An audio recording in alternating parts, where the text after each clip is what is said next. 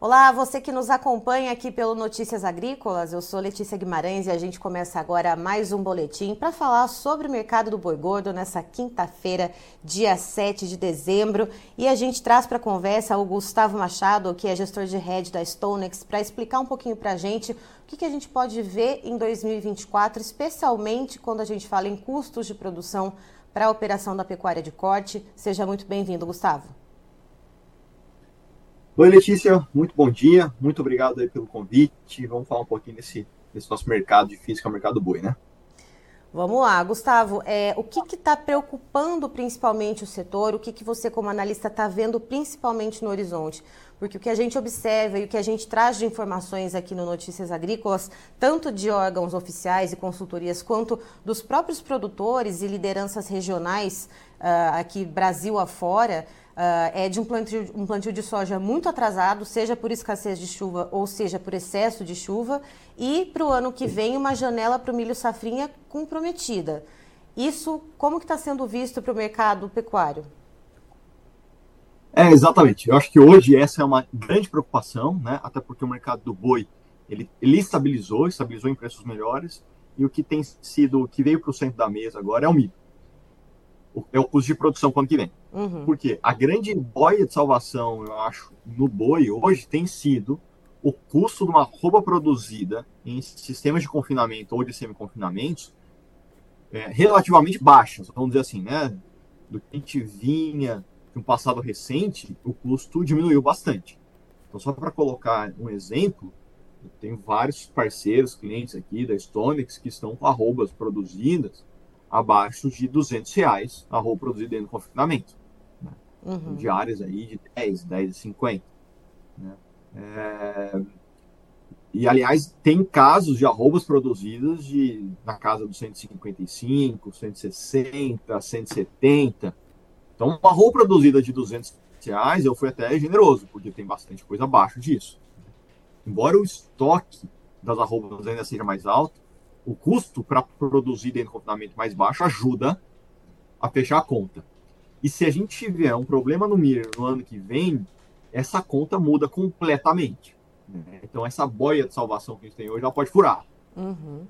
Qual que é a grande preocupação? Por que, que a gente está preocupado com isso? Né? Porque se isso muda a conta, muda o break-even, aperta as margens, diminui as relações de troca. Que, aliás, as relações de troca já estão piorando. Mas, qual é a preocupação nesse sentido, já para a gente já ir para a conclusão, é safra de soja atrasando, vai colocar o milho safrinha plantado fora da janela, com certeza a gente vai ter bastante área sendo plantado fora da janela no ano que vem. Isso quer dizer que vai quebrar a safra? Não. Né? É cedo para falar isso. A gente tem comecinho de dezembro, a gente está falando do milho que vai começar a ser plantado em fevereiro, março do ano que vem, é, provavelmente até um pouco depois. É, tem aí uns três meses para frente que as coisas podem melhorar. Né? Pode chover, pode ser que a gente tenha uma safra razoável. Excelente, eu acho que não vai ser, mas razoável é provável. Aí o problema é, para isso acontecer, muita coisa tem que dar certo. E o maior problema é que até agora está tudo dando errado. Então, o cenário base que a gente está trabalhando é cuidado com esse milho. Esse milho pode voltar a subir. A roupa, de, a roupa pode voltar a ficar mais cara. Então, as contas podem mudar muito para o ano que vem. Essa é meio que a conclusão.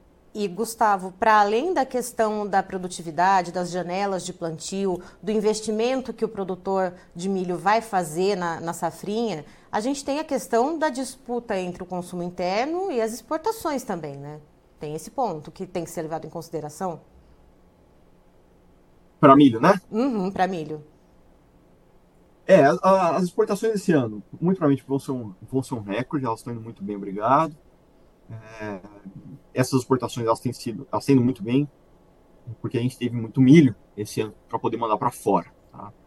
É, a gente ainda tem, um, tem muita especulação de qual é o tamanho do estoque para vir, é, qual é a quantidade de milho que está armazenado, se isso poderia tirar um pouco a pressão de alta. Tem uma especulação também que esse milho é, ele pode vir de maneira concentrada ali com a colheita da soja acelerando, né, até um pouquinho antes disso, né, para poder liberar espaço para soja. É, é, difícil, tem uma questão de timing aí, muito difícil de acertar. Uhum. Né? desse estoque, impactado pelas exportações, é, mas de, de todo modo é, é, um cenário de safra menor e com potencial do milho subir, porque eu não vejo o produtor com necessidade, o agricultor com necessidade de venda, até porque os preços dos grãos frustraram muito a expectativa nesse último ano, que era um ano de custo de produção alto. Então eu não acho que ele vai estar com pressa de vender esse, esse, esse grão no ano que vem, porque ele precisa recompor um pouco melhor o caixa dele. Tá? E Gustavo, por enquanto esse ponto de preocupação ele não mexe muito com os preços no mercado futuro? Não mexe, mexe sim. Então, quando a gente observou, tudo isso já começou a se precificar em bolsa, o milho subiu, tá? E nos dias que o milho subiu mais forte, ele jogou também o preço do boi mais para cima, para manter um pouco a relação de troca. Uhum. Hoje, boi na bolsa está caindo, com milho subindo. Hoje está acontecendo diferente do que eu acabei de comentar com vocês. Só que eu acho que a gente tem um outro efeito que está causando essa queda do boi hoje na B3, que é um indicador do Exalc São Paulo, né, com a sua volatilidade, que saiu da casa lá perto dos 246, 248, veio para 240. Então, a queda do Exalc ontem tira um pouco o ímpeto de novas altas da bolsa no pregão de hoje. E é justamente isso, eu estou dando uma olhada aqui nas tabelas. Uh, por que, que houve essa redução né, nesse indicador aqui para arroba no estado de São Paulo para 240, Gustavo? Ah, Letícia, eu acho que é, é uma questão estatística e de amostragem que eles têm. Certo. Porque a gente estava vendo, pelo menos no físico aqui em São Paulo, uh, praticamente sem ágil entre boi comum e boi China, né? Uma negociação ali na casa dos 250. E, inclusive, esses preços na B3 meio que patinando, segundo outros analistas com quem eu conversei, porque justamente o físico parecia que não conseguia romper esse patamar de 250. É, então vamos lá. Aí agora já entrando nesse nosso mundo, nesse universo do boi, é, de fato, o físico tem ficado firme, tá? tem negócio de 250 aqui em São Paulo. É, isso contaminou em alguma medida a bolsa, que também subiu e também veio para os 250, até 252, um pouquinho acima. O que, que eu estou entendendo? Que a bolsa não está tão otimista para colocar preços muito mais altos para frente, com uma dúvida em relação à demanda. Porque atualmente, nesse momento que a gente está, a gente pode pode falar que a gente está nos melhores momentos para consumo interno do ano, né? Uhum. Porque é aquele período final de ano, de festividades, que é quando o setor atacado e varejo se organizam para atender as festas do final do ano. Que é exatamente esse momento. Tá? É, isso muda muito a partir de janeiro. Então, a demanda, muito provavelmente, na virada do ano que vem, vai ser menor do que a demanda que a gente tem hoje. E aí, por que se a gente vai ter uma demanda pior um pouquinho mais, né, nesse curto prazo, por que, que bolsa colocaria preço tão mais alto? Então eu entendo que é esse que está entrando nessa precificação quando a gente fala de expectativa de bolsa para frente. Uhum. E o que está segurando, por exemplo, na bolsa esses preços no momento seria, então, já que a expectativa da demanda para a virada do ano não é boa, seria a oferta? Exatamente. Exatamente. Então, assim, é, não sobe mais porque você não tem uma demanda que talvez vai dar respaldo ou não dá confiança para a bolsa de colocar um ágio, mas também não cai, porque a oferta está muito curta e a expectativa é que vai continuar curta. Né? Então, meio que assim, se a gente for analisar o cenário que a gente tem hoje para frente, é o boi que vinha subindo, ele estacionar mesmo. Uhum. Né? Porque ele não, eu não enxergo o boi despencando de preço nesse curto prazo ainda para um cenário pouco ofertado. Né? Desestímulo a confinamento, o risco do custo ficar mais alto é, e a questão de clima também não permitindo a terminação de animais via passo nesse curto prazo. Então é uma oferta reduzida, muito provavelmente, para os primeiros três meses de 2024. É, isso, isso dá uma, é, um, é um cenário de sustentação para a arroba. Né? Então a arroba vinha subindo, ela pode sustentar e de repente ela não passa a não subir mais, porque não vai ter demanda para isso acontecer. E é mais ou menos isso que está colocado em bolsa, porque você tem os três primeiros meses do ano que vem, tudo parelho aí, 249, 250.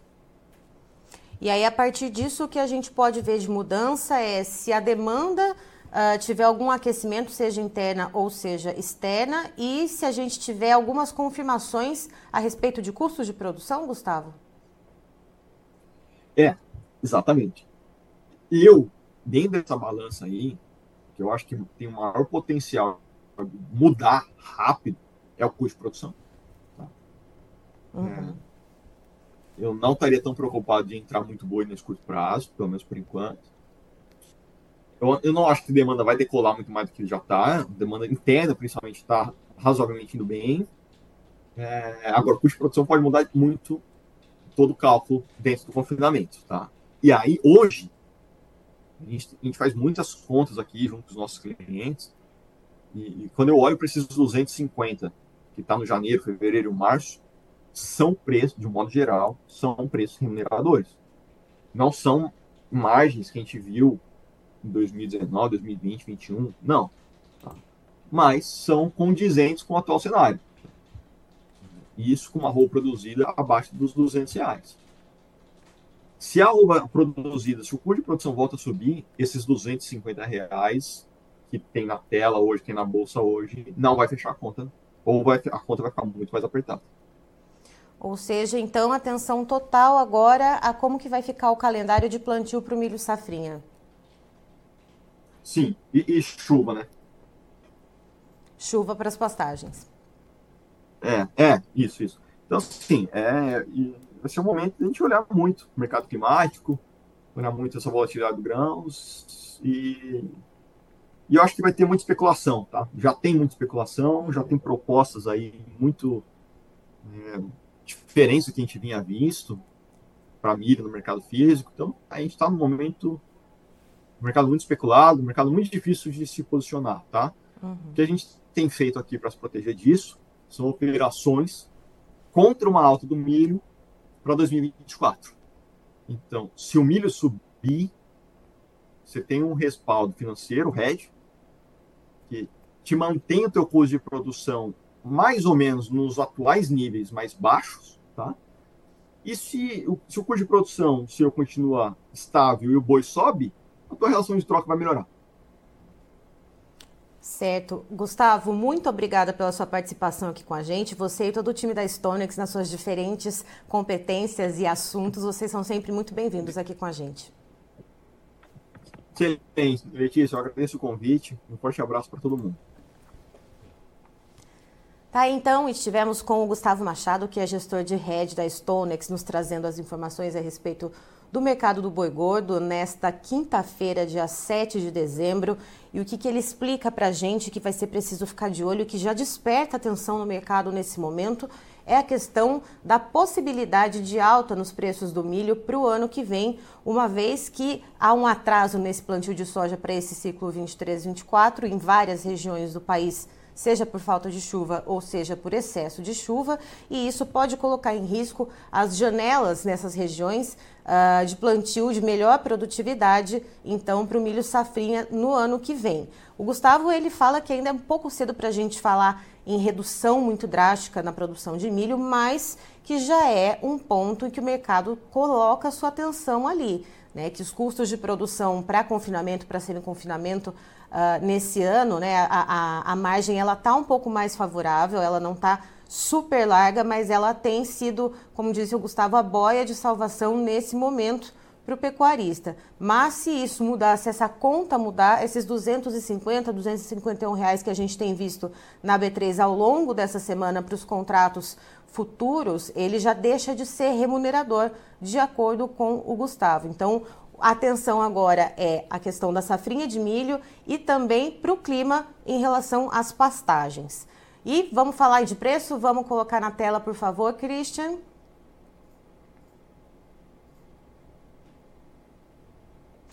Vamos lá, então. É, como eu disse, a gente vê né, esses preços aí girando no, na casa dos 250, 251 reais. Dezembro de 2023, a gente viu uma leve queda de 0,16%, arroba bovina valendo R$ 250,45. Janeiro 24, queda de 0,14%, valendo R$ 251,65. O fevereiro, a gente vê uma queda de 0,40%, cotado em 250 reais cravada a arroba do boi. E o março a gente vê praticamente estável, uma redução de 0,02%, valendo 251 reais redondinho março. E o boi gordo, referência do CPEA para o estado de São Paulo, que a gente vê que é, da, é do final da tarde de ontem, essa referência, ele teve uma queda bastante drástica, de 2,29%, valendo então R$ 240,70. Eu encerro por aqui, já já tem mais informações para você, notícias agrícolas, informação agro-relevante e conectada.